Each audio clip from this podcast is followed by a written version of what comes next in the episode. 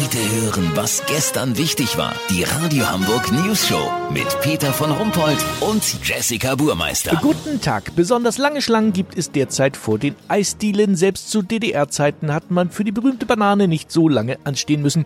Na klar, das Wetter war hervorragend im April, aber ist das der einzige Grund für die Bereitschaft, sich für zwei Kugeln Stracciatella mitunter eine halbe Stunde anzustellen? Olli Hansen? Natürlich nicht. Ich stehe hier vorm Schleckerhaus, der kleinen Eisdiele bei mir um die Ecke. Die haben ganz traumhafte Sorten wie Pfirsich Cordon Bleu oder Parmesan Vanille. Aber nur wegen der kalten Köstlichkeiten stellt sich hier eigentlich keiner so lange an. Aha, sondern? Peter, in allen Familien, wo neben Homeoffice auch noch Kinder betreut werden müssen, ist mittlerweile eine Stimmung wie bei Oma unterm Rock. Dagegen ist Lothar Wieler, der Chefpessimist vom RKI, eine Partyrakete, weißt wie ich mein?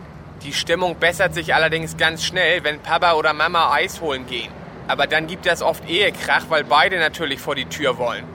Einfach mal schön ein, zwei Stunden in Ruhe ohne Gebrüll in die Schlange vor der Eisdiele stellen. Wie geil ist das denn bitte? Hallo? Sie haben ja ein ganz geschwollenes Auge. Ihre Frau hat Ihnen eine geballert, weil sie heute das Eis holen wollte? Okay. Und wie lange stehen Sie schon hier? Zwei Stunden? Echt? Ach, Sie bringen jedes Eis einzeln nach Hause und stellen sich dann hinten wieder an, damit es noch länger dauert? Verstehe. Peter, ich habe mit Eltern gesprochen, die vergessen absichtlich ihr Geld kurz bevor sie dran sind, tun sie dann so, als ob sie es gerade erst bemerken. Aber dann können Sie doch schnell zu Hause anrufen. Die sind ja nicht blöd. Handy liegt natürlich in der Bude. Eine Mutter hat mir erzählt, sie hat hier gestern ihre Magisterarbeit zu Ende geschrieben. Das ist ihr in vier Wochen zu Hause mit den Kids nicht gelungen. Ein Papa hat beim Warten eine 30 Folien PowerPoint erstellt. Lass so machen, ich probiere nochmal Pfirsich Cordon Bleu.